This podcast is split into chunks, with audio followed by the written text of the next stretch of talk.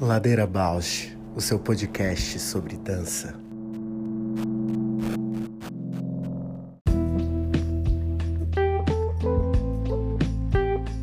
Olá, eu sou a Paula Petreca e esse é o Ladeira Bausch, um encontro semanal para mover os pensamentos de corpo. Olá, eu sou a Juliana Alves e este é o podcast para horizontalizar a dança na sua vida, para a dança horizontalizar você.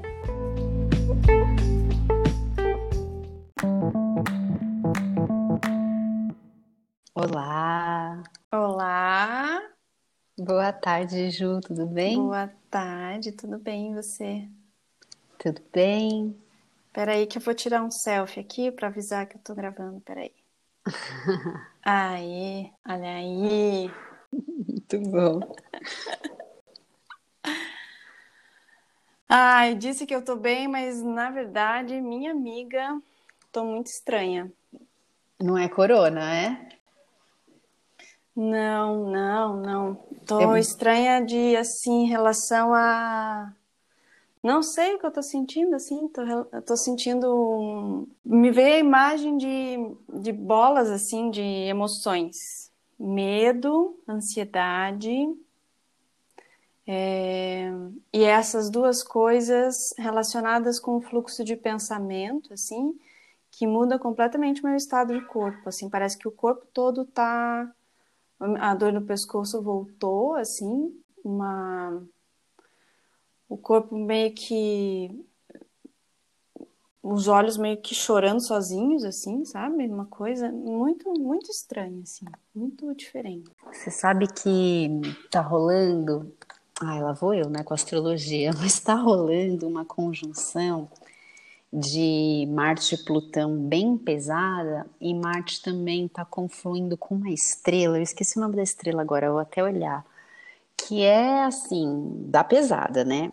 Aí eu li sobre isso e que ia rolar. Aí até um astrólogo que eu sigo falou: olha, de 23 a 27, se possível, não saia de casa, guarda sua energia, né? Não, não faz nada, mas o babado vai durar até dia 13 de março. Uau! Aí eu li assim, beleza, né? Não dei importância. Mas foi isso mesmo, foi quarta-feira eu comecei a sentir assim uma energia mais densa, densa, densa, junta que eu tô no pré-menstrual, então eu fico nessa densidade, mas hoje de manhã eu falei pra minha mãe, falei, mãe, eu não tô bem. Ontem aconteceu uma coisa muito louca, assim, eu tava deitada uma hora e eu senti que eu ia desmaiar, deitada. Aí fui medir minha pressão, minha pressão baixíssima, assim, né? Como se fosse deserta do Saara. E aí hoje de manhã também eu tava assim, falei, nossa, eu não tô bem, não tô bem. Minha mãe falou, todo dia você não tá bem. Deixa de ser louca. É. Mas aí, a hora que ela falou isso, eu lembrei dessa coisa, né, que o astrólogo fala, que tipo, é uma fase assim de densidade. Eu falei, acho que eu tô realmente nessa fase aí dessa conjunção. Hum, não, faz, faz muito sentido, né? Porque é meio inexplicável, né, de onde vem o mal-estar. É, e não sei, tem uma coisa assim de, de pensamento, sabe? Que veio uns movimentos, né, para fora, assim, né? De a análise é bastante mental, assim, você começa a mapear os, as emoções e os sentimentos, né? E esses sentimentos começam a ter nome, assim, algumas coisas, assim, não sentimento ter nome, mas ele ter, assim, mesmo um lugarzinho onde ele começa a acontecer. E eu começo a entender, tipo, não, então eu fiz isso, ele tá começando a acontecer porque eu fiz isso, então é- vai- parece que esse raciocínio vai mapeando de volta qual foi o caminho que eu fiz para chegar nesse lugar que está se repetindo, de emoções, de ansiedade, de medo. E daí, mas é que é um outro lugar. Por exemplo, parece que são essas emoções que me fazem desequilibrar e, fazer outros gestos mais destrutivos, assim.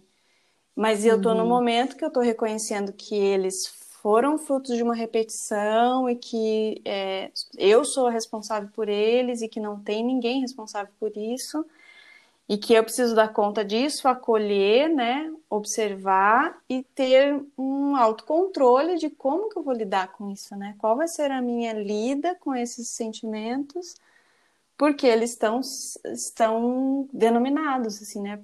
Dentro daquilo que eu tenho trabalhado de percepção de como eu é, atuo e percebo, né? E sinto e tenho responsabilidades, consequências. E deixa eu te perguntar uma coisa. Você trouxe essa questão da análise, né? De trabalhar muito isso na análise. Mas você tem dançado então, essas coisas? Então, não, né? Tô num momento muito mais cabeção, assim. Não tô conseguindo mais dar vazão, assim. Porque eu acho que tá parando aqui no meu pescoço. Nossa, que forte de ouvir falar isso, né? Porque parece que minha cabeça tá descolando, assim. Parece que ela tá pesando. Sabe? E... O corpo vibrando, querendo, né, expandir, e a cabeça, tipo, o pescoço parece que tá assim, é, escuro, é, parece que se eu faço qualquer movimento, parece que a cabeça vai tombar. É, então, e porque te ouvindo, assim, quando você começa a falar, ah, tem coisas que a gente nem dá nome, mas já sabe onde é, e não sei o que, não sei o que lá, eu sinto que quando a gente dança, né, consegue estar num, num contato com a dança, onde essas elaborações são possíveis, eu sinto que a gente constrói um passo além, né? Uhum. Mas eu também não tô no momento de estar conseguindo dançar muito essas coisas. Eu tô numa mega crise também.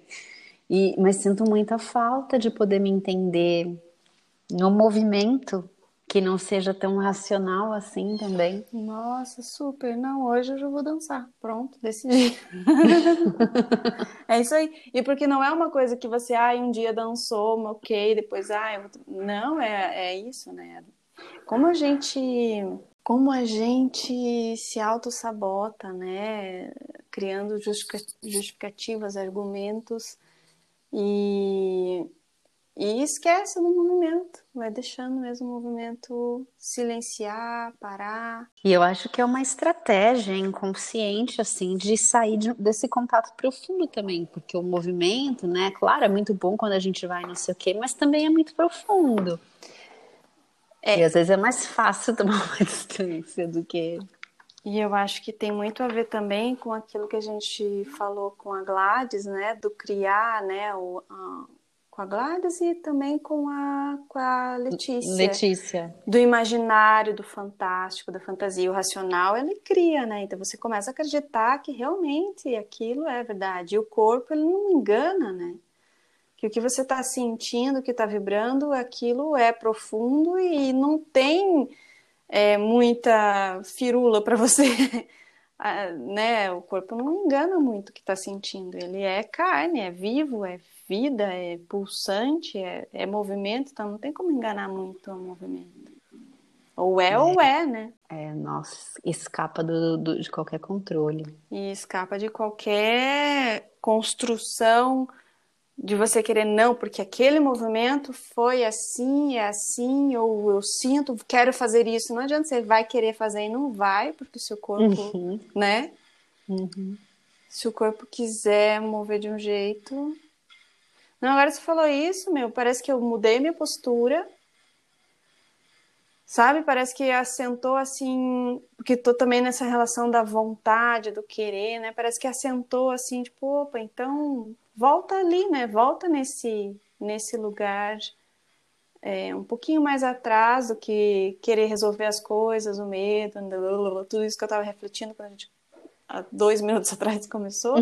Só o fato de falar da dança e eu trazer a memória do que eu sinto e lembro e, e gosto da dança, já eu voltei para trás, encostei minhas costas na cadeira aqui parece que já teve uma, um, é, um frescor no, no, pescoço, na região do pescoço, assim. Tá tudo aí. Mapeadíssimo. Que doido, Ju. Agora vou tirar outro selfie. Quer ver? Vamos ver se você alguém vê a diferença depois. Vai que, né? Começar a performar aqui. É isso, é isso. E o que que isso tem a ver com a arte da presença, hein, Paula?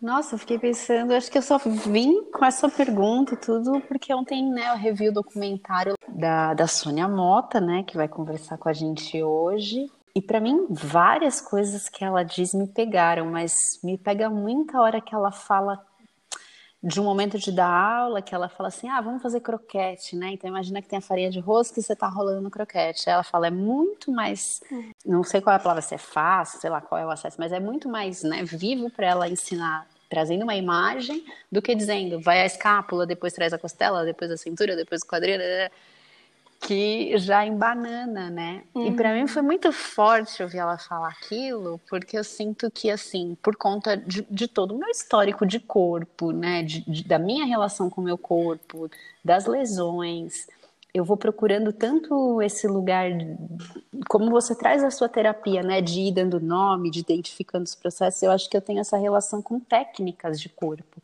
Então, querendo entender como funciona, onde é que é, onde é que tá, e nanana e de repente isso, ao invés de abrir uns caminhos, às vezes eu sinto que me afasta de uma presença mais fora desses contornos, né? E onde outro, outros acontecimentos podem aparecer. E ontem, ouvindo ela falar da pedagogia dela, do que move ela enquanto professora, bailarina, artista, me veio muito esse lugar do imaginário, do inominável, hum. do que só a dança faz também, do, do, do, território da dança. Putz, a gente dança porque tem coisa que não dá para falar, tem coisa que não é sobre desenhar, tem coisa que não é sobre contar uma história, e a gente vai e move. E, e eu ando num momento que eu tenho tido muita dificuldade de dançar, muita, assim, é, de me sentir em estado de dança. Porque às vezes eu faço uma aula, estou ensaiando um trabalho. Quando eu sinto que eu estou dançando é engraçado. Atualmente é no momento que eu vou fazer dança folclórica. Uhum. E aí ontem ouvindo ela assim, eu conectei com esse lugar outro, assim, esse lugar da dança como a minha linguagem, a minha forma de se expressar, o que dá sentido para minha vida também. Então foi muito forte ouvi-la. Assim. Nossa, Paula, eu, eu confesso assim que eu fiquei tremendinha assim na base de é claro. Porque eu achei tão incrível, gente. E depois, assim, a história dela, né, de corpo, de se colocar, de entender a dança, de reconhecer as profissionais que que conduziram esse caminho, talvez que ela pudesse seguir as conquistas, né? A resiliência dela em insistir em audições. Nossa! Nossa e, e, depois, aí, quando ela fala daqueles trabalhos vividas, e que ela, você sabe se ela já criou o trabalho que ela falou que ia criar de gerações das mulheres? Eu não vó, sei, mãe, eu filha, acho. Né? Eu não sei. A gente pode perguntar para ela hoje. Eu sei que ela tem uma filha que estuda dança, se eu não me engano. Menina, que lindo aquilo. É, o Vividas foi, foi a primeira vez que eu vi ela dançando, né? Que foi há uns 15 anos atrás. Ela veio dançar no Brasil esse trabalho. E, nossa, eu achei forte também ela falar esse lugar, o quanto ela ficou como professora, né? E canalizando toda a potência criativa dela para esse lugar pedagógico. E, de repente, ela resolveu dançar. E uhum. tava tudo lá, né? Linda, linda demais. Assim, eu fiquei assim, que espetáculo poder ouvi-la e, e perguntar, porque assim, uou, que história! E eu fiquei pensando uma coisa, viagem, talvez eu vou falar disso com ela hoje, assim, viagem, culpa, um monte de coisa, né? Que às vezes tem essa coisa dos artistas herdeiros, né? Que fala, ah, quem é, quer fazer arte tem que ser herdeiro, blá, blá, blá, né? Enfim, no, no jeito que tá o Brasil hoje, talvez seja um pouco verdade mas eu fiquei pensando, vendo a trajetória toda dela e pensando em outras pioneiras, assim, o quanto a gente é herdeira, né, dessa, uhum. dessa geração, e aí o que que a gente tá fazendo com esse legado, assim, aí num lugar bem burguês, né, será que a gente está dilapidando esse patrimônio do corpo, ou será que a gente está...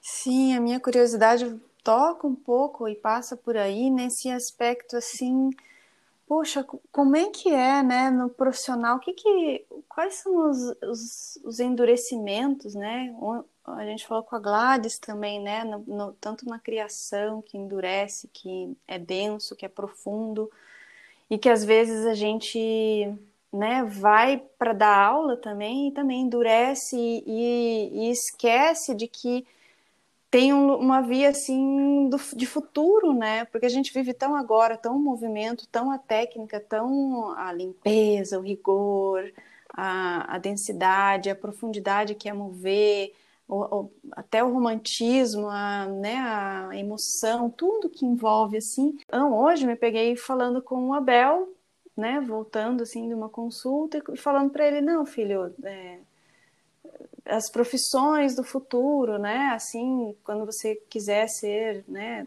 trabalhar, o que que você vai ser e me vendo num discurso de que eu talvez não tive muita lucidez para escolher o que eu ia fazer, né?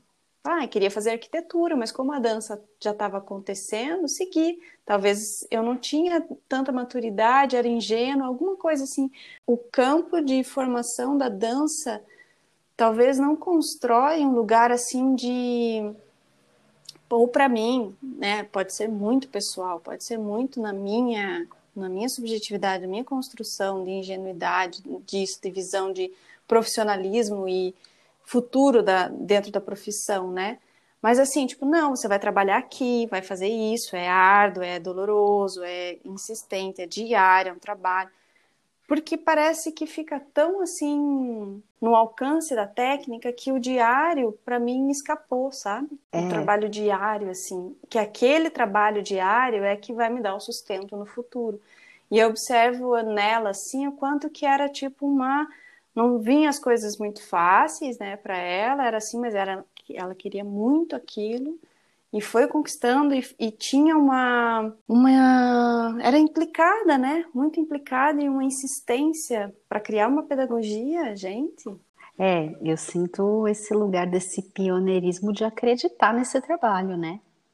Uhum. Essa geração delas, assim, e, e não toda geração, né? Sinto que a Sônia Mota é alguém que a gente tem que honrar e falar, porque abriu porta para muita gente, para nós, e nesse, nesse lugar do trabalho, profissionalizou a coisa. Ela quer falar, quando ela fala do croquete, da banana, e eu que eu tento buscar é tipo fazer a banana na mão, o croquete com a mão e depois passar para o uhum. corpo, para o movimento. No caso da na, na prática da dança com inf, na infância, né? E eu entendo muito que ela, porque eu sou muito assim, né? De tipo, peraí, então você está me dizendo que é para fazer assim, deixa eu fazer aqui nesse fiozinho aqui para ver se eu entendo.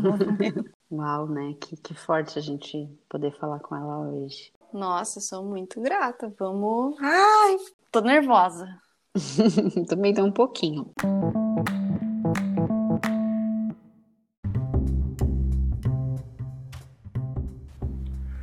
Ladeira Bausch, o seu podcast sobre dança. Bom, bem-vinda, um Sônia. Essas conexões, essas conexões digitais me deixam um bocadinho ladeira abaixo. Bom Olá, dia. Sônia. Bom dia, aqui é a Ju, bem-vinda. É, essas conexões eu tô aqui dividindo com, com a aula do Abel, assim, então pode ser que caia, pode ser que alguma coisa, é normal, isso a gente tá lidando com ah. isso, ladeira abaixo. ladeira abaixo, pois é. Então, como eu não conheço vocês pessoalmente, vou me acostumar com a voz de vocês. Eu já ouvi vocês no, um pouco no Spotify, eu escuto vocês no Spotify. Uhum. E aí eu percebo um pouco a diferença entre Juliana e Paula. Isso. Ana, estou muito grata com você ter aceito o convite para vir conversar com a gente. Uhum.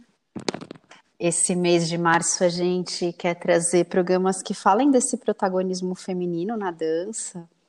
E aí, quando eu recebi o seu retorno sobre o podcast, eu falei, gente, que sonho seria entrevistar a Sônia, né? Para falar de toda a trajetória. Então, muito grata de você ter topado. Ah, eu agradeço. Foi uma coincidência legal, né? Porque eu não conhecia o programa de vocês e de repente aí nesse numa ladeira que foi a do até anotei o nome aqui, foi a do Robson Schmoller, uhum. né, sobre o carnaval, eu achei tão legal e aí fui me envolvendo na programação de vocês e achei muito bom e aí resolvi cumprimentá-las e aí coincidiu, né? Coincidiu. Coincidiu. Sônia, então eu vou pedir para você se apresentar para a gente e tem uma pergunta que a gente sempre faz também, que é quem é você na ladeira, né? Hoje. Hoje. Então, meu nome é Sônia, Sônia Mota, eu tenho 72 anos, aliás, 71, vou completar 72 agora em maio deste ano. E muitas vezes eu quis parar e nunca consegui. Acho que a dança quer mais ficar comigo do que eu com ela. e a minha situação na ladeira abaixo já teve várias, né? Tive muitas ladeiras abaixo, mas eu sou uma guerreira, então sempre subo a ladeira de novo, escorrego e subo de novo, escorrego e subo de novo. E agora estou escorregando de novo no sentido desse mundo digital que me incomoda bastante, né? Eu sei que ele é maravilhoso, senão a gente não poderia estar conversando aqui. Eu vejo todo o lado positivo que existe da possibilidade de acesso a um monte de informação, mas eh, dentro da área da dança, eu estou escorregando um pouco para baixo porque ainda não tive coragem, como vocês da geração mais jovem, que já se adaptaram rapidinho nesse novo sistema. Então, existem milhões de aulas, milhões de workshops, 300 mil eventos. Então, são tantos, aliás, são tantos acontecendo ao mesmo tempo, que eu não estou dando conta de, uhum. de, de, percorrer todos eles e vou ficando até um pouco aflita. Então, é isso que eu que eu estou chamando um pouco atualmente, eu escorregar na ladeira e não querendo mergulhar nesse mundo digital, assim, né, afundar nele, porque mas é, justamente por isso, porque é muito de repente. De repente eu sinto que tudo é muito, é muito. e, e, mas eu não critico, porque talvez seja esse mesmo. Eu acho que sempre foi assim na, na humanidade, né? Quando vem uma coisa nova, uma fase nova na vida, na era da industrialização, por exemplo, e depois também quando veio o computador, eu resisti é, e hoje em dia não posso ficar sem o computador e a gente resiste um pouco, né? Então acho que estamos numa transição meio que descendo para descobrir o que, que é isso que tem aí para depois poder subir e curtir. É como eu explicaria hoje é, o meu a pergunta aí ladeira abaixo, né? Muito, muito legal você trazer esse tema, Sônia, por mais que a gente seja de outra geração, eu sinto que eu e a Ju também estamos aprendendo, né, essa, a, essa conexão, né, digital. Por um lado, como a gente está distante geograficamente, cada uma no estado, você em outro país, o digital parece que oferece essa possibilidade do encontro, né? Então Exatamente. é nisso que a gente fica se apegando. É, esse lado é o positivo mesmo. E é, é, muito legal você falar isso das gerações, né? Porque eu, por exemplo, com os meus filhos, é, eles, eles estão em outra relação com, com a tecnologia também, assim. Muita, muitas coisas. Minha filha de cinco anos já me ensina, mãe, para, é, é clica aqui.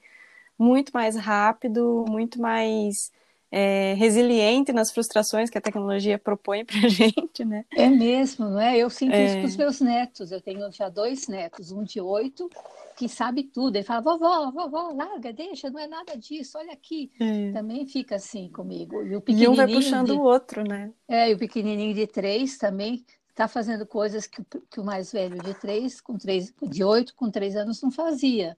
É uhum. muito rápido, né, essa evolução hoje em dia. Dela, as crianças estão realmente num outro pique. Mas eu estou correndo atrás, porque eu não sou de ficar parada no tempo. Exatamente. Eu vou indo atrás também. Uma hora eu vou, faço alguma coisa nesse mundo digital também.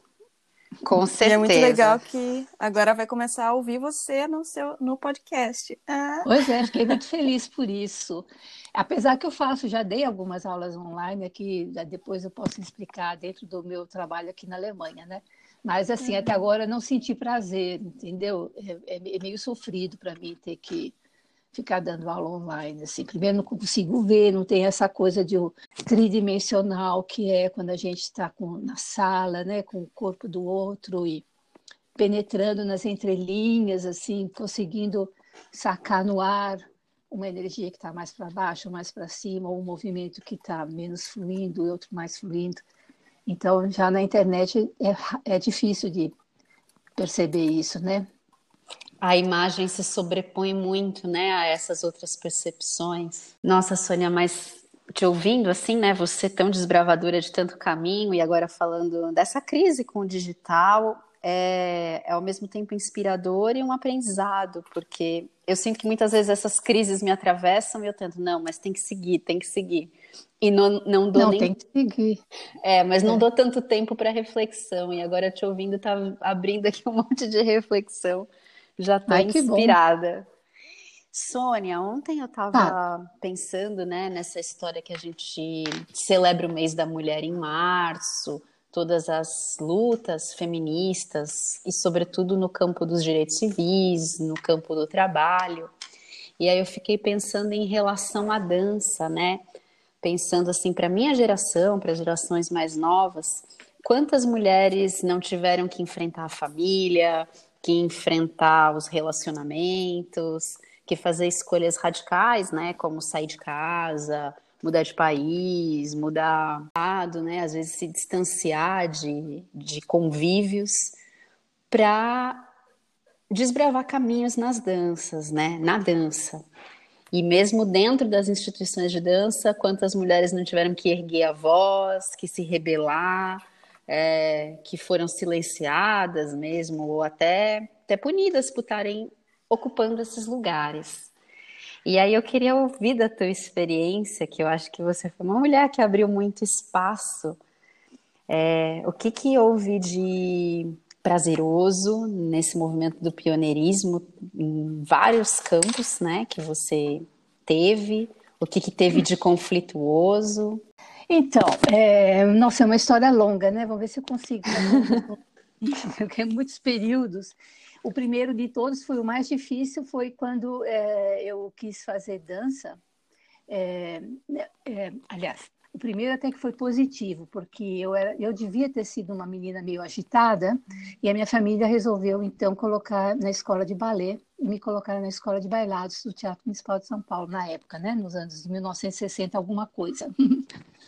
E, e quando eu me formei com 15 anos nessa escola, é, eu, só para ilustrar um bocadinho, é, meu pai faleceu, eu era muito pequeno, eu tinha cinco anos, e minha mãe ficou então sob a custódia do irmão dela, coisa de, de uhum. dessa coisa da mulher dependente do homem, né?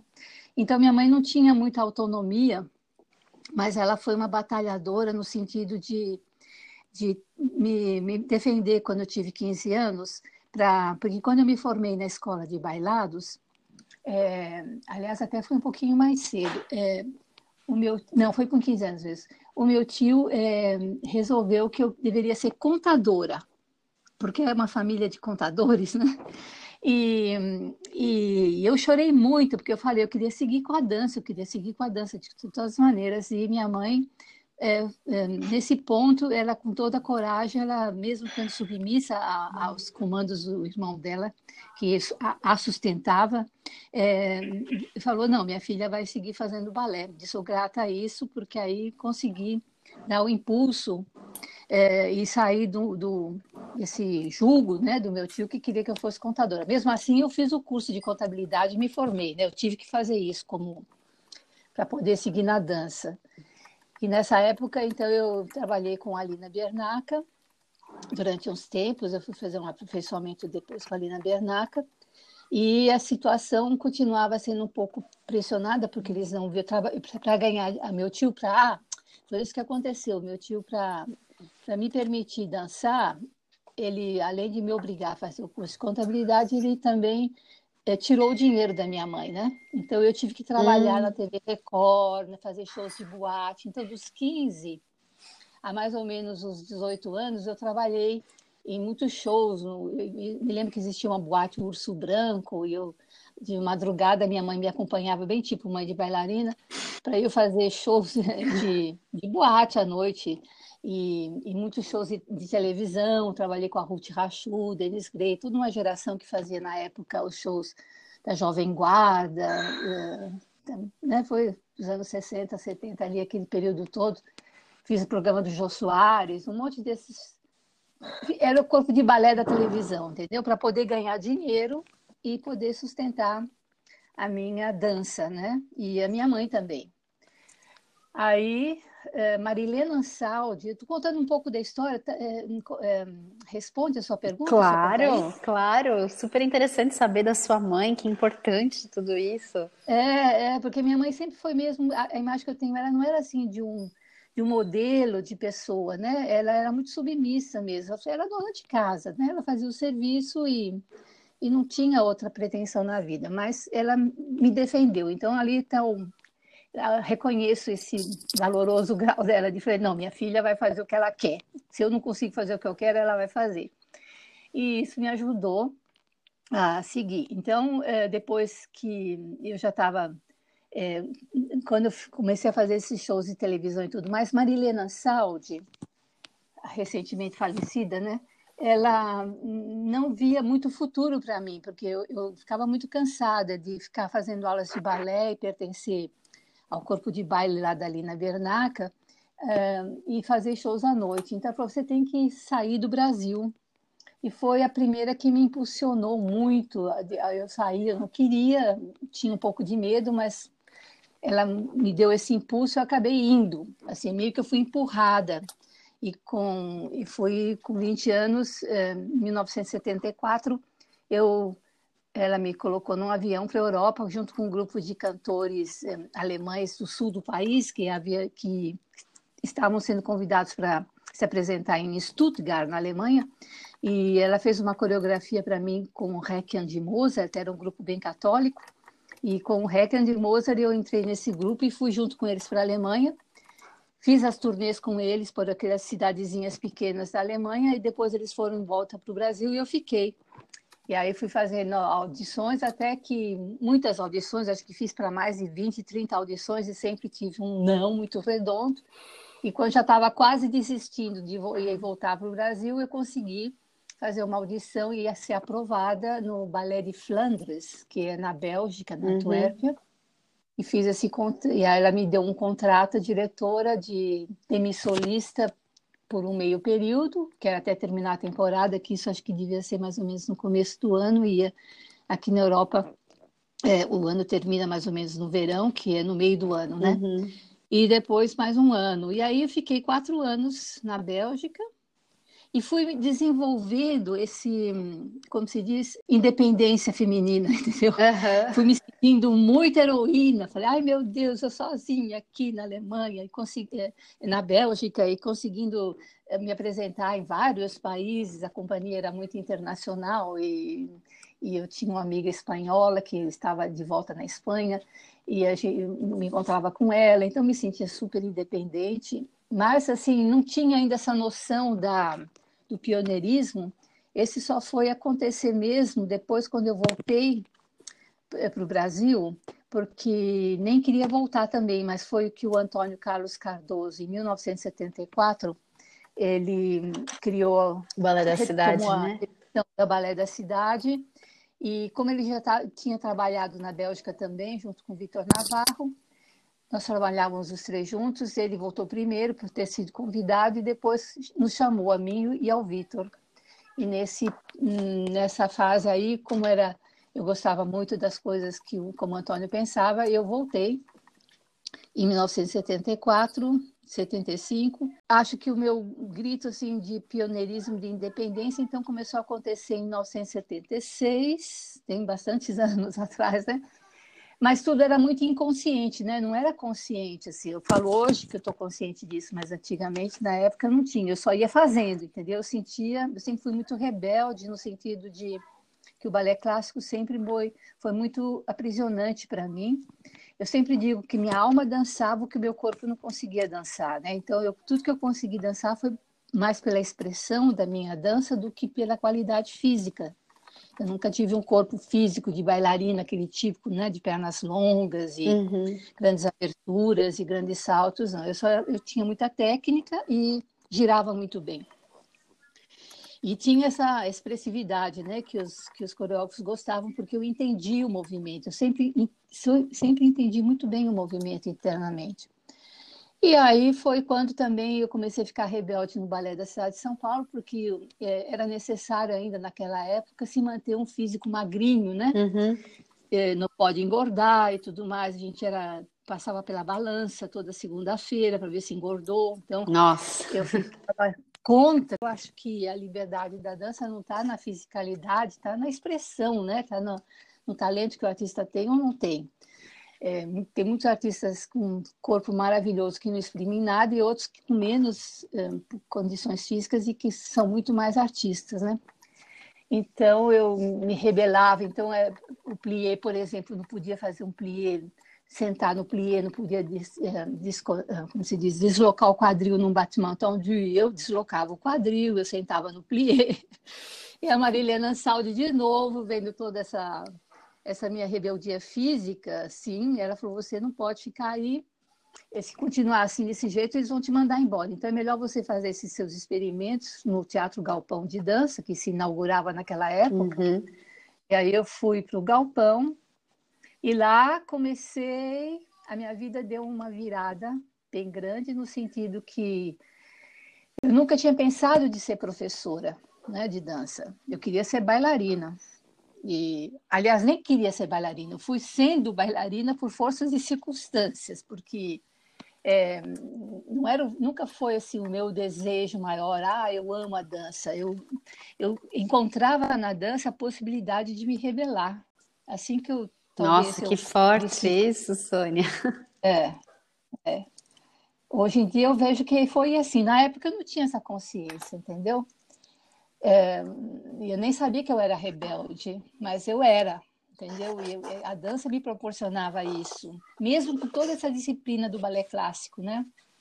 No começo eu aceitei ela e entrei a fundo nessa disciplina, porque eu pressentia, talvez intuitivamente, que ali eu poderia, é, pelo fato de eu entender o movimento, sabe? Eu entendia o que era um grande EK, mas eu não conseguia fazê-lo. Mas internamente eu sabia perfeitamente como é que tinha que o quadril encaixar, como que a perna tinha que ir, mas eu nunca, meu corpo nunca conseguiu, né? Aí, é, quando a Marilena me colocou no Teatro Galpão para dar aulas, eu falei, gente, vou dar aula? E aí eu comecei a fazer, sabe o que? Eu vou fazer tudo isso que eu acho que, que é possível. Aí eu comecei a fazer tudo, os movimentos clássicos de dança, tudo estribuchado.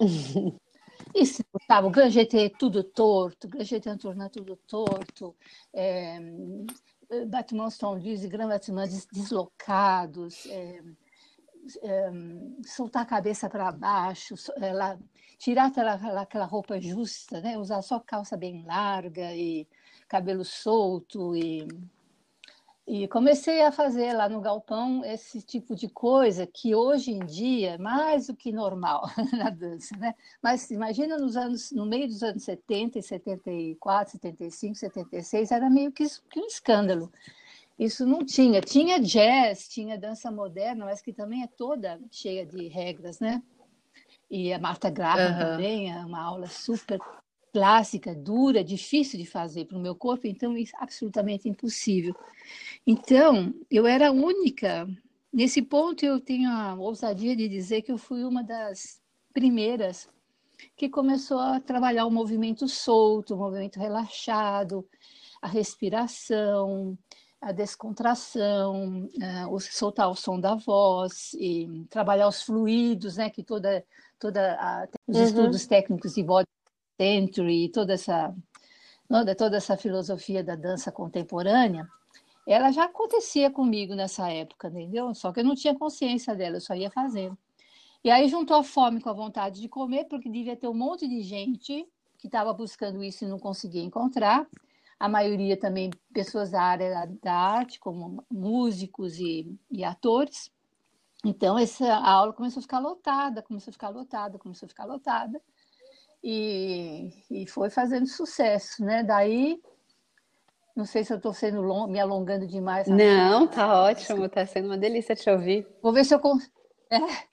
Então, depois daí, as pessoas parece que é, o Teatro Galpão, primeiro foi assim, depois de uns anos de Teatro Galpão, ele teve que ser fechado eu não sei se. Aí eu, a minha memória falha um pouco. Eu não sei se é porque o galpão fechou ou se foi porque Clarícia Bujanra, abriu um espaço no Bexiga que chamava o, o, o espaço de, de, dança do TBD, que era feito no TBC, Teatro Brasileiro de Comédia, uhum. ali na, na no, e ela, ela usava salas ali que tinha ali dentro e criou o TBD, Teatro Brasileiro de Dança, que depois também precisamos sair dali. Ela foi num, abriu um estúdio bem em frente, na mesma rua em frente, que é um, um saguão enorme, devia ser um depósito que ela abriu, e ali funcionou o TBD, no qual eu também dava essa, segui dando essas aulas, que eram chamadas no começo, olha, olha uma coisa assim que é,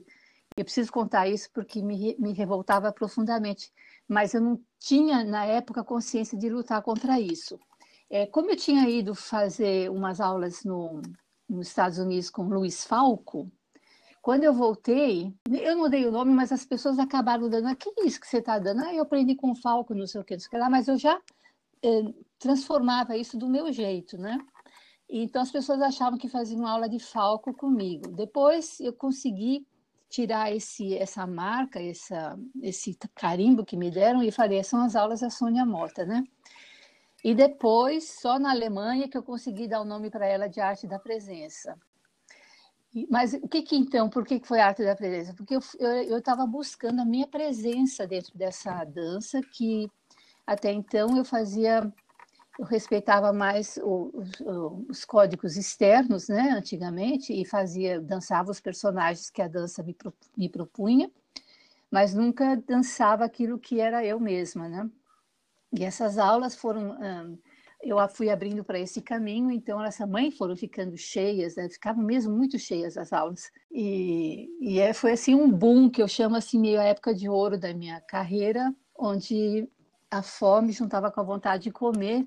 Tanto eu queria passar como as pessoas queriam receber, então era um movimento muito vivo, muito muito forte e até que esse rumor chegou na, na, na Europa e o, Ismael Ivo, que na época trabalhava uhum. no, em Viena, me chamou para dar aula no Festival de Viena e a Paulinha, esqueci agora o sobrenome dela, que dançava na Fundação Gulbenkian, me chamou para dar aula na Fundação Gulbenkian.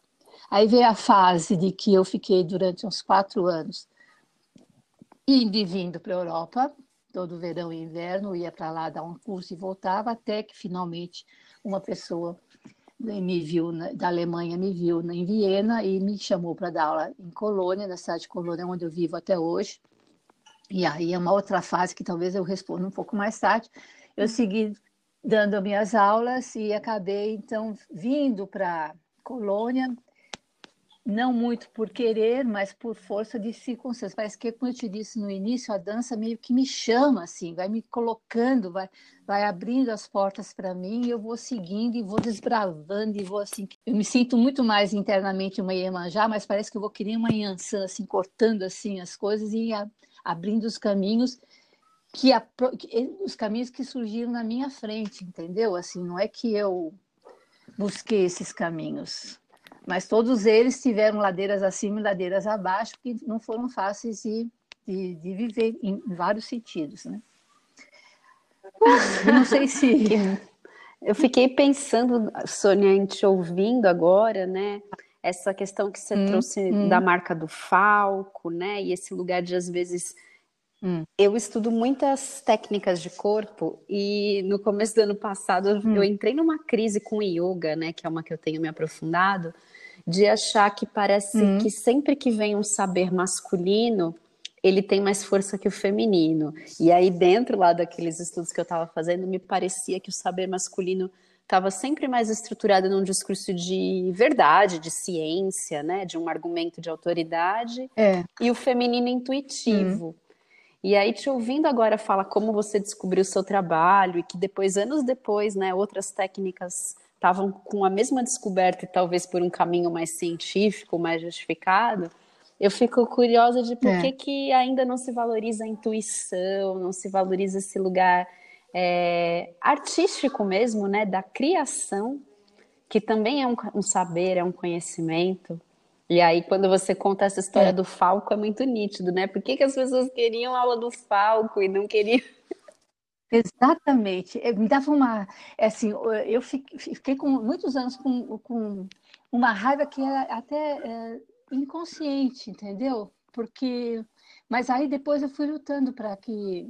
Pra, e a, a, minha luta nesse sentido, né, que, que, eu, que, que, você, que combina com isso que você fala, é o seguinte: que eu acho que a culpa está na gente mesmo, na mulher mesmo, ou porque e que agora ela está muito mais é, é, ativa, e vocês estão se colocando com esse ladeira abaixo, né? vocês estão colocando essa voz do feminino acontecendo no, no na, na, na, mídia, na, no mundo, essa voz no mundo, entendeu? Isso começou. Tem, eu estou escrevendo um livro, Paula e Juliana, há 20 anos.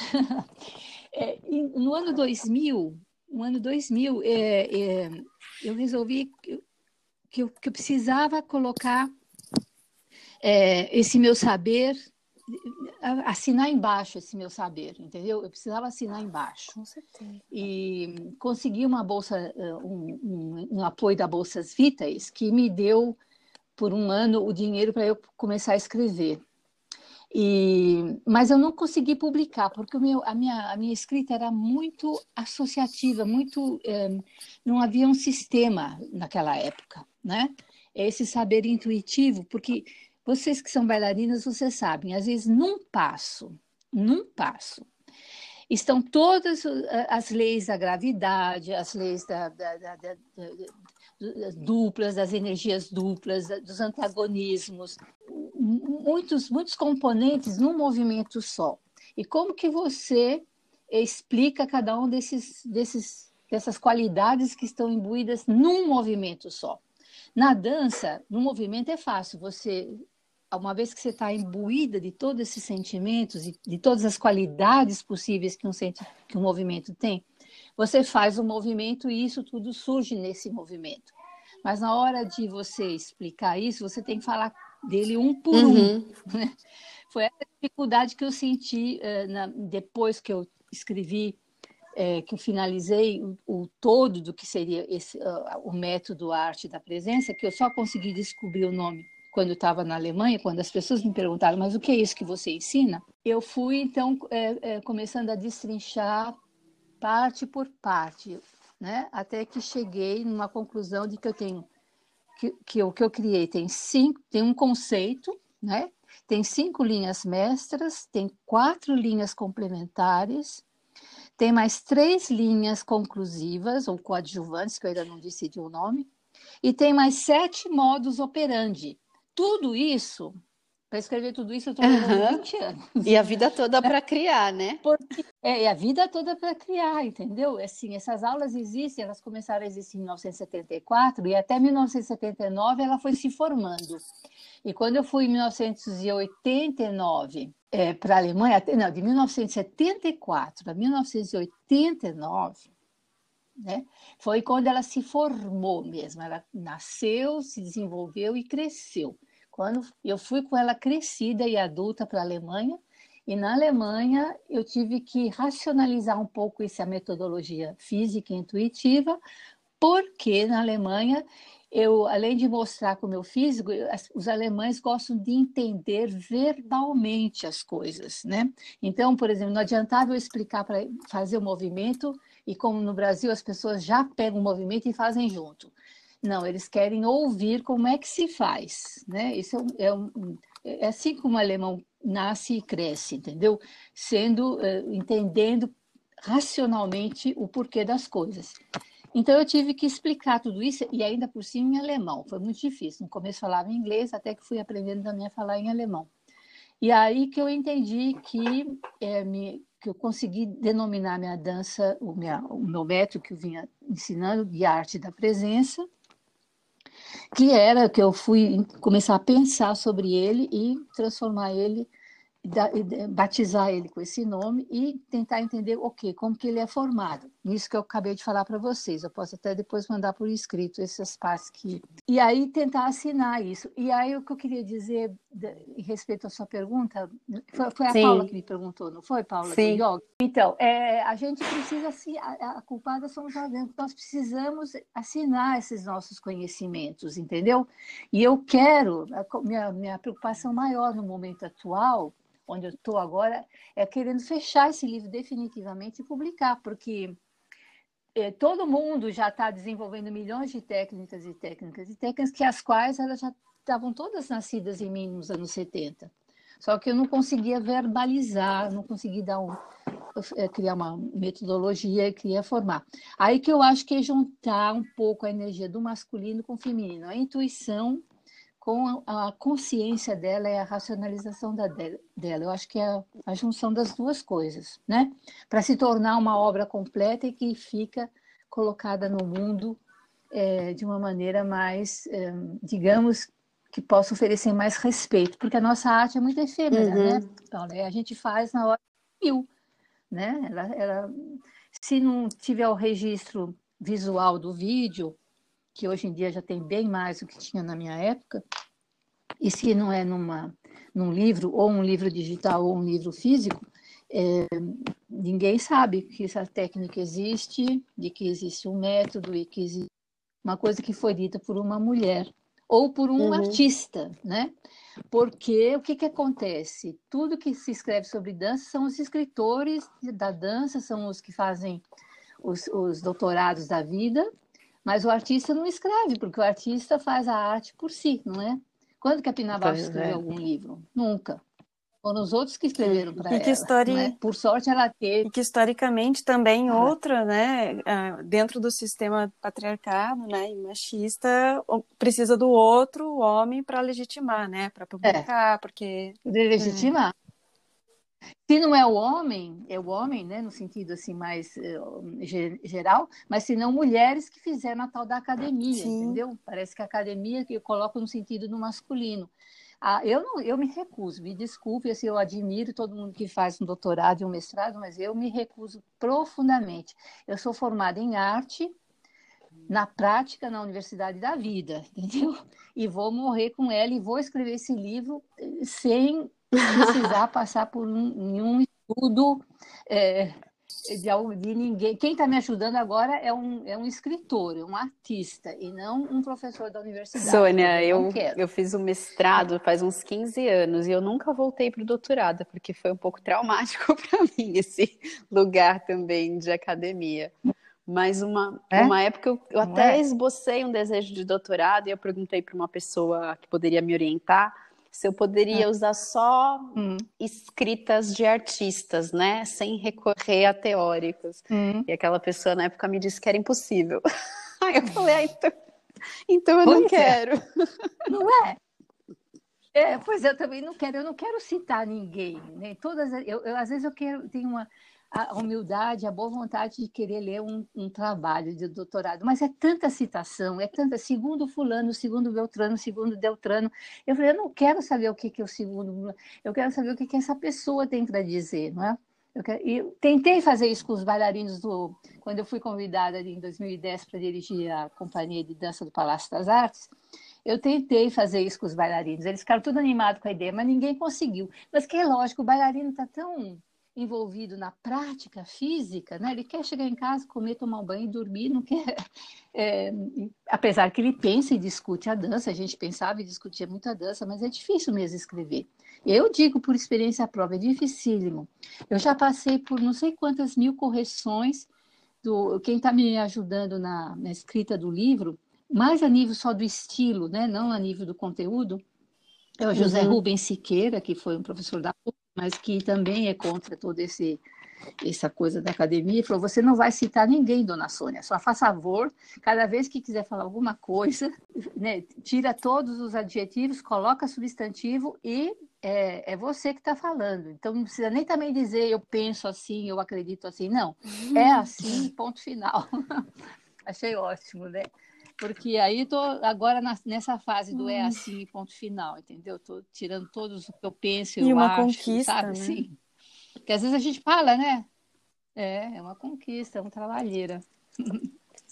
Muito bonito tudo isso, Sônia, de, né, de, de, de, construção e de conquista do, desse, desse caminho mesmo. E só quem tem a bagagem, né, a história e o, a riqueza das suas experiências para para poder partilhar isso, né? Uma coisa que você é. falou é dessa coisa de, de, de precisar, hum. né, meio que é, confrontar mesmo, se rebelar para poder hoje, depois de 20 anos, se aproximar de uma publicação de livro. Como é, como é custoso, né?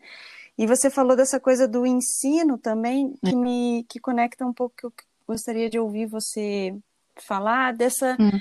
porque é difícil escrever mas eu acho que a dança ela ela, ela caminha muito com essa é,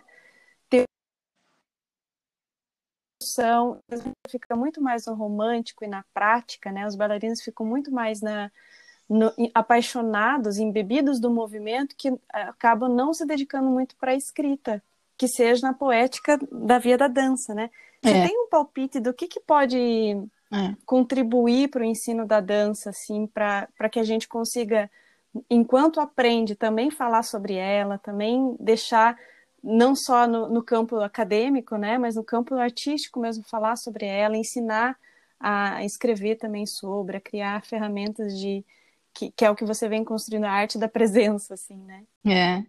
Olha, eu não, não saberia dizer porque é, eu eu nunca as pessoas sempre falaram, por que você não cria uma escola, né? Eu, eu, eu nunca quis ter uma escola, nem quis dirigir companhia nenhuma, nem grupo nenhum. Eu trabalho, é, é, sempre quis ser independente, né? Tem um pouco da minha rebeldia, um pouco nisso, assim, eu sempre quis fazer, trabalhar em projetos onde eu sou convidado, ou até mesmo onde eu crio alguns projetos, mas que são assim... Então, eu não tenho um, um, uma eu não, nunca pensei assim, como que poderia ser para ensinar né, o pessoal jovem a ter uma teoria da dança sem precisar entrar na, na universidade ou na academia. É, eu acho que é falar mesmo, né? Eu acho que é falar e, e, e é, na minha época não se falava, né? Eu, eu, eu sou de uma geração onde que bailarino não fala, inclusive até na própria Pina Bausch, até, na própria Folkwangschule, onde a minha filha estudou lá, é, é, ela fez a, se formou na Folkman também, ela também trabalha com dança. Ela não podia falar, né? É, a Malu, aquela uma das bailarinas mais importantes, a Malu diz: bailarino não fala, bailarino dança.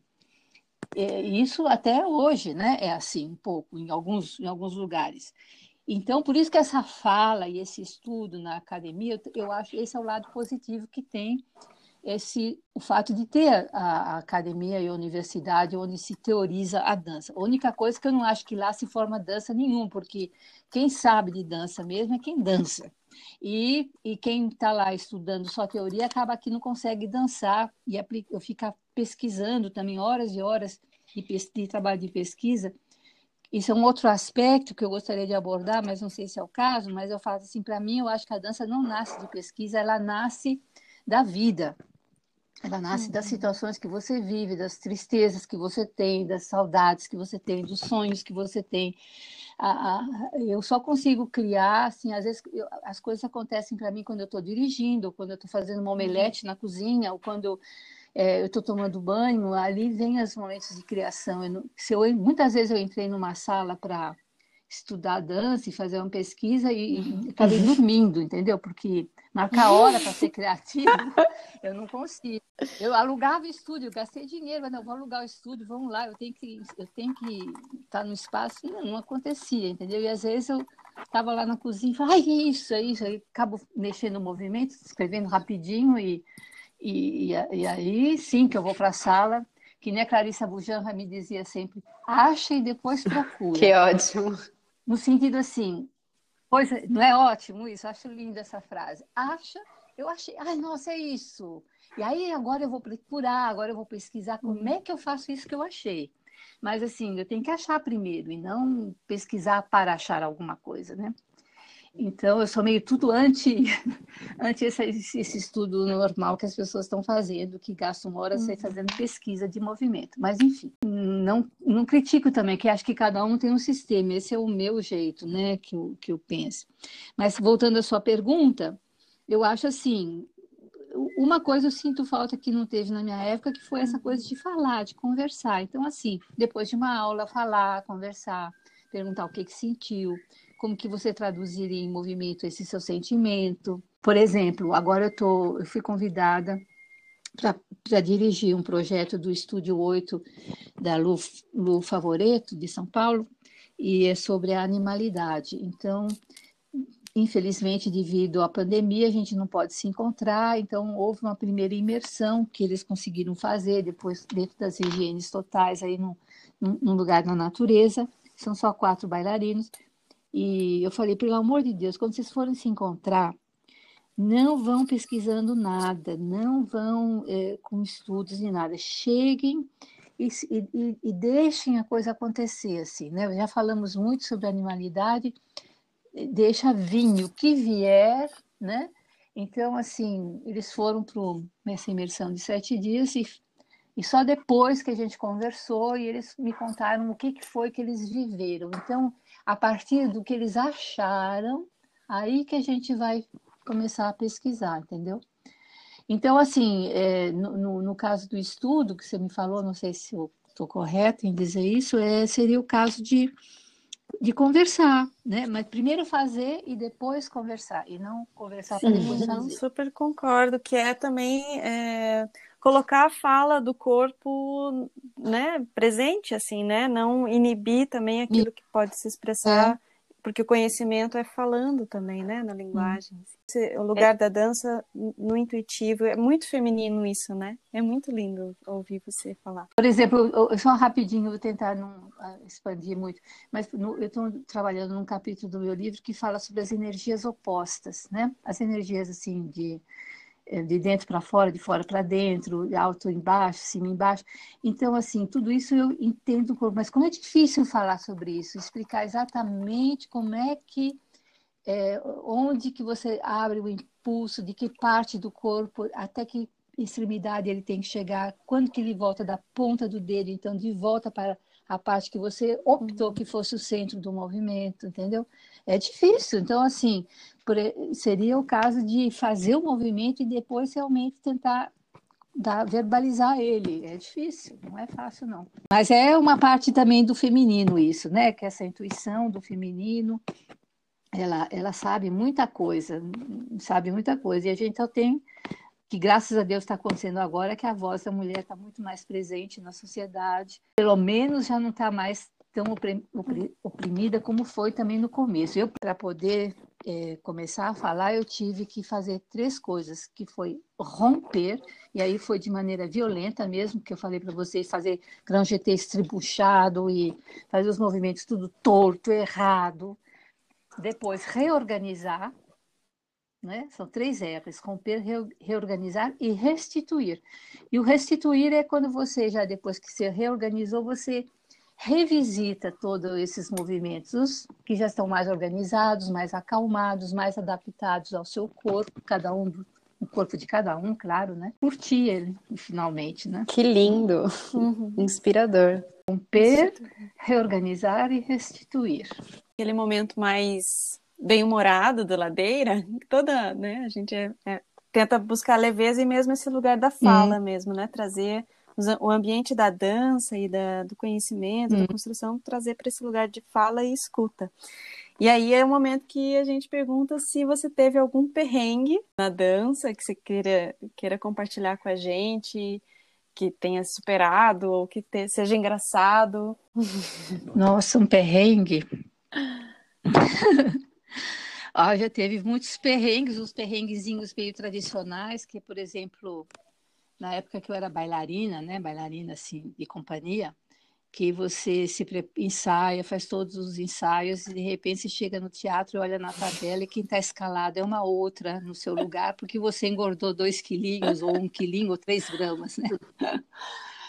Esse foi um dos mais muitos que eu passei na época que me fez ficar essa rebelde que acha que gordo uhum. também Não é mito, é verdade, né? Um perrengue verdadeiro. E atualmente é verdade, verdade verdadeira e absoluta. Um perrengue meio feio que eu mesma fiz e que eu me arrependo, até foi uma colega, mas eu tenho coragem, inclusive, de falar abertamente, porque eu já me desculpei com ela, com a Ana, Ana Mondini, minha grande amiga e grande colega, que uma época a gente estava no Balé da Cidade e, e, e nós duas éramos escaladas para dançar uma das cenas do balé Absurdos da Suzane Yamauchi e eu dançava a parte da Tarântula e Ana Mondini também. E a companhia estava completamente na dúvida quem que faria a estreia, se era ela ou se era eu, é, porque as duas faziam muito bem. E acho que tiraram na sorte lá, e, e, e na sorte, não sei, ou, ou, se eles escolheram, não me lembro muito bem, saiu Ana Mondini.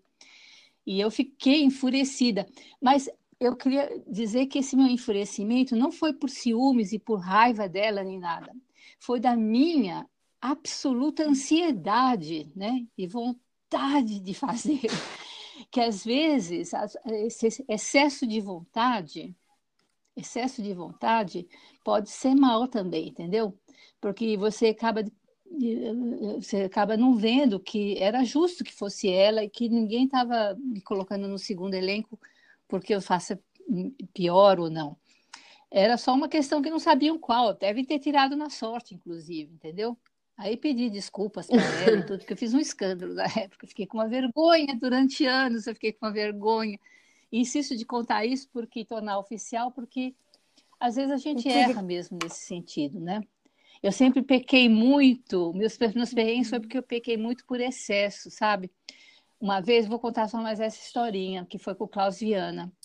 É, nós estávamos ensaiando lá no Balé da Cidade, e na hora da pausa, todo mundo foi para a cantina, tomar um café, fumar um cigarrinho, aquelas coisas todas que acontecem na pausa. E eu fiquei na sala ensaiando, entendeu? Como sempre, forte, então, quero melhorar isso aqui, quero melhorar aquilo lá. E aí o Klaus, a porta da sala onde eu estava fazendo isso, estava meio aberta e o Klaus passou, que vinha da cantina e ia para algum outro lugar. Eu vi que ele passou, a gente sabe, isso sente, né? Mas eu nem estava pensando nada. Até que ele voltou e enfiou a cabeça assim pela vão da porta e falou: Sônia, quando você deixar de ser a bailarina, aluna, quando você deixar de ser aluna numa nota 10, aí você vai ser uma grande bailarina. Nossa, eu fiquei tão puta com ele, fiquei brava, falei, meu Deus, como é que ele fala isso? Eu tô aqui me esforçando, feito uma louca. aí ele, de, de, um ano depois, ou dois anos depois, eu entendi, falei, nossa, tem toda a razão, né?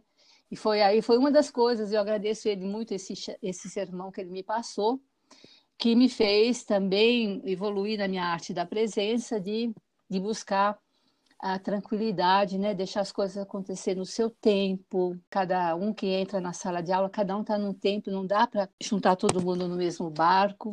E a, a, a heterogeneidade ela é enorme numa sala de dança, mesmo com os bailarinos da mesma idade, existe uma grande heterogeneidade da forma de apreensão das coisas. Então, aí, a partir daí, que acho que isso foi mais ou menos na década de 80, eu fui então melhorando Eu não sei se isso é perrengue, mas isso foi duas, são coisas que é, que me estão na cabeça de que eu falo, gente do céu, como Sim. é bom como a gente aprender com erro. E que né? grandeza, né? Sônia, que erro. grandeza você falar Sabe? disso, né? Coisa que é algo que eu tenho. Eu estou fazendo mestrado, é, mas estou fazendo assim também, tentando borrar muito esses limites, assim, né? Tentando trazer a, a experiência da, da escrita é. para a vivência, assim, né? É, e é uma grandeza você falar disso, porque é, é, uma dança, e é tá, tá, um pouco da natureza da minha primeira pergunta, do ensino. Às vezes a gente está tão focado em ensinar né, os passos, a técnica, a expressividade, o movimento, o caminho, mas ah, às vezes a gente responde, o que o aluno responde é ao imaginário daquele professor e do ambiente que a dança produz. E provavelmente aquilo que, né, a tua que ficou enfurecida com a, com a escala, né, do, do, do, bailarino, não era muito seu, era muito a resposta do que hum. o ambiente da dança tá empurra os outros a terem essa competitividade, né? Ou espreme a, o, o, estar no ambiente é. da dança dessa forma, assim, né? Exatamente, é verdade. Não, é Aí você está me tirando um pouco da culpa, graças a uhum. Deus. Eu acho é, que é o momento é do ensino também ver isso, assim, né? Trazer para outra tipo de ambiente para a educação, né? Para o ensino da dança, assim. Muito obrigada por esses, uhum. esses perrengues maravilhosos. Com eu certeza. amei. Agora é uma coisa que eu vou juntar uhum. duas perguntas que é o ah. momento de, de descrever um gesto. Sim. Mas eu, eu vi aquela entrevista sua, né, com a Inês Bugea, e você falou, eh, tem aqueles, uhum. aqueles trabalhos, né, solos vividas, né, que você fez vários solos, e você falou que teria um solo Isso que eram sobre as gerações, né? Vó, mãe, filha, neto. E eu queria saber se você já fez e se Isso. você não fez, se você poderia descrevê-lo em palavras esse solo, um movimento do que você imagina desse solo. Então, olha que coincidência que você fala isso, porque é, esse Vividas foi o primeiro solo sobre a mulher, né? Numa trilogia de um feminino que eu quis fazer e que eu não completei ainda, que esse da avó, mãe e filha seria a terceira. A segunda eu fiz que foi o quadridu, quadridu, quadridu, que é um du dentro de um quadrado tentando formar um trio, que foi a relação do, homem com a mulher, né? A, relação do entre o homem homem e mulher mulher e homem mulher, a relação do afeto, como é complicado do ser humano de tentar ser um trio, sendo um duo dentro de um quadrado, dentro de uma prisão do sistema, né? É a mulher no, no sistema patriarcal. E a terceira é a avó, mãe e filha, que agora, com a questão da Covid, do, do da pandemia, aqui na Alemanha é a, a, o governo oferece umas verbas assim de ajuda financeira. Algumas não têm necessidade de resultado imediato, é só para ajudar mesmo. E outras verbas que eu recebi uma que é para fazer o, a, a, contrapartida é você fazer uma, uma pesquisa, um trabalho. E aí eu resolvi mexer na avó, mãe e filha, nesse projeto, que seria a terceira parte da minha trilogia, que ficou engavetada e que eu nunca mais mexi, porque quando eu fiz hum. Vividas era 1985, o Adridu foi 1900 e... não, 1995, depois foi 1998, nunca mais mexi nessa trilogia. Aproveitar essa verbinha que eles me deram para começar. E estou até lendo um livro agora aqui da Nancy Friday, Wie meine Mutter, My Mother and Myself. É, minha mãe é meu, meu, meu espelho, porque eu, eu imagino essa peça assim, você cria só um gesto, né? Eu imagino essa peça acontecer em três níveis, assim, no, no palco, se for no palco ou no espaço, é, tem três, é uma escadaria. Então, na na parte de cima tradicionalmente estaria a avó, na parte do meio a mãe, no, na parte de baixo a neta, ou ao contrário, né? A avó embaixo, a mãe no meio e a neta em cima. Eu não, não consegui ainda formar, definir isso. E a, a, a, o que eu gostaria de fazer é essas trocas, onde às vezes a neta ensina a mãe, a avó, onde a minha filha, mil, muitas vezes a minha filha me ensinou. Nossa Senhora, eu, eu, muitas vezes a minha filha foi minha mãe e eu fui filha da minha filha. Muito, isso é um outro capítulo, seria assim um outro, um outro ladeira abaixo para se falar. História muito longa. Essa da questão da minha mãe comigo também, eu tive que ajudar muito a minha mãe, eu fui, tive uma infância muito pesada, por isso que eu digo que balé foi uma fuga para mim, não foi uma escolha, porque minha mãe era muito dependente, entendeu? Então eu tive que empurrar minha mãe para ser é, é, mais independente, e minha filha faz isso mais ainda comigo, porque eu não sou tão independente como eu pensava que era, emancipada, não é independente a palavra, eu não sou tão emancipada como eu achava que era, e vejo que os meus netos agora tem uma outra, eu, a minha relação como vó com eles é totalmente diferente como foi com a minha filha. Eu não, com a dança, a dança me tirou totalmente a possibilidade, a possibilidade de eu ter vivenciado a minha filha. Eu não sei como é que eu dava banho na minha filha, como é que eu dava de comer para minha filha. Hoje o que eu faço com os meus netos, eu falo, nossa, que legal isso que eu estou fazendo netos. Como é que era com a minha filha? Eu não me lembro, entendeu? Por sorte, a minha filha é uma pessoa maravilhosa que, que até agora não ficou com raiva de mim por causa disso, mas assim, deve ter seus traumas também, pelo fato que eu não lembro mesmo. Eu ficava tão viciada no balé que que tive a minha filha assim meio assim ela foi indo assim pendurada na mochila, entendeu? Em vez de eu estar com ela mesmo. Então, assim, é, eu vou mexer nisso agora, entendeu? Isso que você está me perguntando, eu vou mexer nisso agora. Então, eu estou retomando esse tema e uhum. vejo muito essa troca de funções. É, eu não sei como é que eu vou fazer isso ainda em nível de movimento, mas eu vejo muito. Eu escolhi uma menina de 14 anos, ainda está em, em, processo de seleção. A, a, a, que vai fazer a mãe é, também eu já escolhi, eu sou uma colega minha e, eu vou ser a avó. Eu vou tentar fazer isso com, comigo em cena também. E, e, vamos ver como é que isso vai se desenvolver Uh, e ah, eu gostaria de usar a, uma, uma, técnica que não chegamos a abordar esse ponto, que nessa, nesse processo de restituir da minha arte, da presença, eu tenho buscado muito trabalhar dentro das linhas dos poemas de haikai, haikus, com o mínimo possível, sabe? O mínimo possível, acho que menos é mais. Então, assim, eu gostaria de, com muito pouco movimento, ou com muita pouca é, desenvolvimento coreográfico, assim, bem, bem reduzido, bem simples, é, transmitir, fazer um poema haikai dessas três, porque o haikai é feito de três frases, né, de três é, frases, é, de três poemas, de três é, versos. E eu quero ver se eu consigo fazer mãe, vó e filha o mais resumidamente possível que em três, num haikai. Vamos ver o que, que vai sair. Não sei dizer para você exatamente agora, mas eu passo essa informação. Eu devo estar com ele pronto até até junho desse ano. Então, espero que a gente consiga assistir isso, nem que seja virtual, né? Sim, e já tem um podcast convidado para quando é. isso sair, né? vir falar dele. Ah, agradeço, eu gostaria de falar. Interessante, é um tema que me agrada muito e que eu gostaria de não tratar uhum. ele psicologicamente nem uhum. politicamente, mas poeticamente, né? Puxa, Sônia, que generosa, que maravilha poder te ouvir nessa manhã. Muito obrigada. Que bom, fico contente. Eu que fiquei contente porque eu até estava um pouco ansiosa, porque eu queria, fazia tempo que eu não converso, uhum. sabe? Isso aqui é uma conversa, né? mais que uma entrevista, é uma conversa. Hum. Aliás, até gostaria de ouvir mais de vocês também, porque faz tempo que eu não converso. Então, assim, eu, eu tenho visto que a conversa de vocês nos outros podcasts que acontece, que eu já ouvi, tão gostoso, é muito gostoso de ouvir vocês conversando. Sobretudo a conversa que vocês fazem uhum. antes de chamar o convidado, sabe? Acho gostoso ah, de ouvir. Bom. Sônia, agradeço demais essa experiência, quanta generosidade, estou assim muito grata, muito realizada por te ouvir, por ter um, um banho de história, um banho de sensibilidade, de intuição, de representatividade, de protagonismo, né, da tua história, assim, muito feliz. Será Nossa, que foi? Muito, muito uma honra. Um banho. É. é. Então, também aí eu espero também que eu consiga o livro, ter vocês têm, estou batalhando para isso. Nesse ponto, a Covid tem sido ótimo, porque o fato de eu ficar em casa me permitiu, e todas as manhãs eu realmente dedico.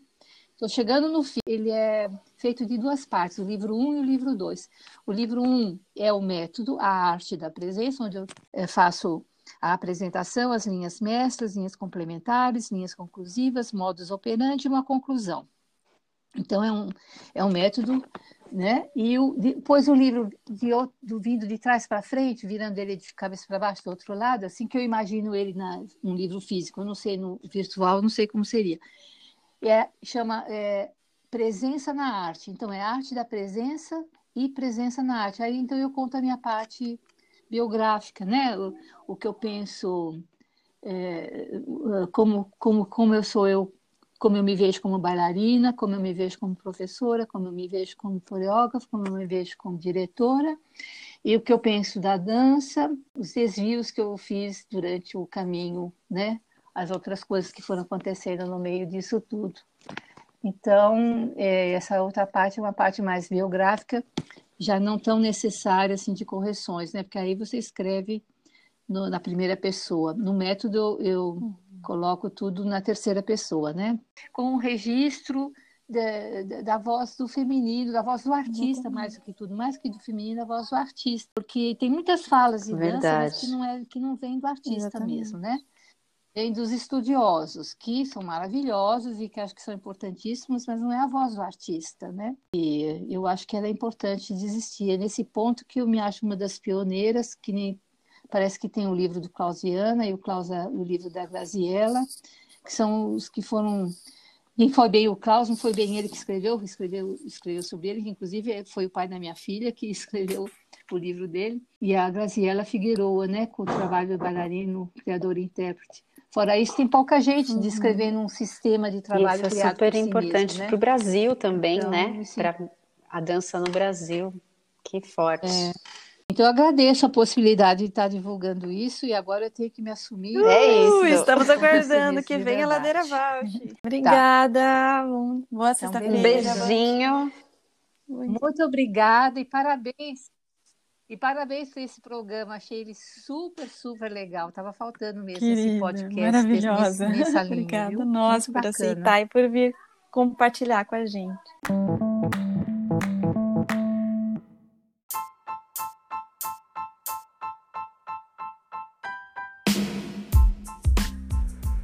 Ladeira Bausch, o seu podcast sobre dança.